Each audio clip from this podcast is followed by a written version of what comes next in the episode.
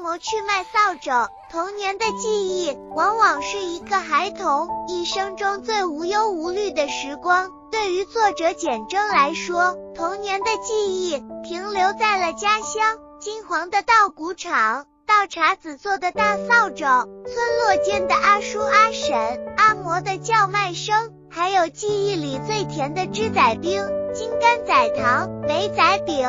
作者的童年并没有什么奇幻的经历，也没有些许的忧愁和伤感，字里行间中流淌出来的是几许温情，几多爱意。作者的童年有阳光，有蝴蝶，有小伙伴们一起劳作嬉戏，还有在路上为牛粪搭窝，这样充满了童趣的经历。当下的都市丛林中，孩子们越来越沉浸于机器的冰冷、繁重学习任务，加上单调的娱乐方式，让孩子们在钢筋水泥的牢笼中。渐渐变成了只会思考一堆代码的躯壳，这可能是当下的家长要好好思考的现实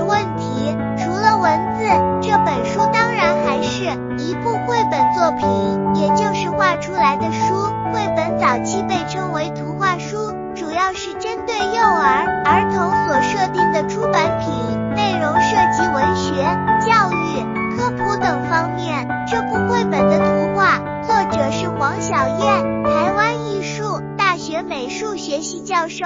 跟着阿嬷去卖扫帚，他出版的第一部绘本作品。整部绘本的色彩浓烈，书中大量运用金黄、赤红、孔雀绿等色彩，使得画面五彩斑斓，充满了阳光。当然，绘本也有给成年人的阅读的作品，比如吉米和朱德庸。吉米的向左走，向右走，地下铁，描绘都市青年的情感生活；而作者朱德庸则是专注于描述都市白领的麻辣生活。